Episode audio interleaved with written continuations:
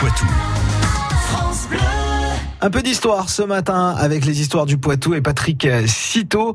Nous partons à Fontaine-le-Comte, Patrick Citeau, Fontaine-le-Comte dont la salle des fêtes porte le nom de Raymond Sardet.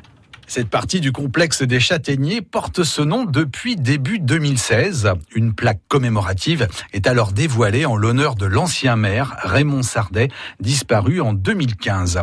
La salle des fêtes du complexe des Châtaigniers est bâtie au cours du quatrième mandat de l'élu Fontenoy. Maire jusqu'en 1995, Raymond Sardet accompagne les transformations importantes de Fontaine-le-Comte pendant près de 40 ans. D'accord, et quelle est l'origine du nom de la commune? Il faut remonter aux environs de l'année 1080 pour trouver la première mention du site Fontenoy.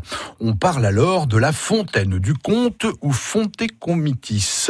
Le comte dont il est question n'est autre que Guillaume VIII, comte de Poitou et duc d'Aquitaine.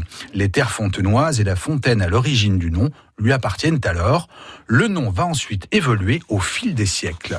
Et quelles sont les principales évolutions? On le retrouve ainsi transformé en abbaye de la Fontaine-le-Comte en 1286.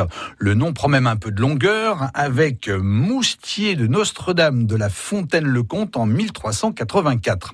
À la Révolution, comme dans de nombreuses communes françaises, le nom change à nouveau. Fontaine Légalité devient ainsi sa dénomination officielle pendant quelques années. La commune adopte finalement le nom de Fontaine-le-Comte en 1801.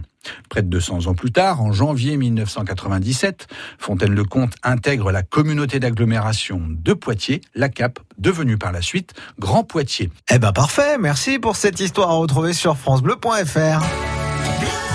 France Bleu Poitou.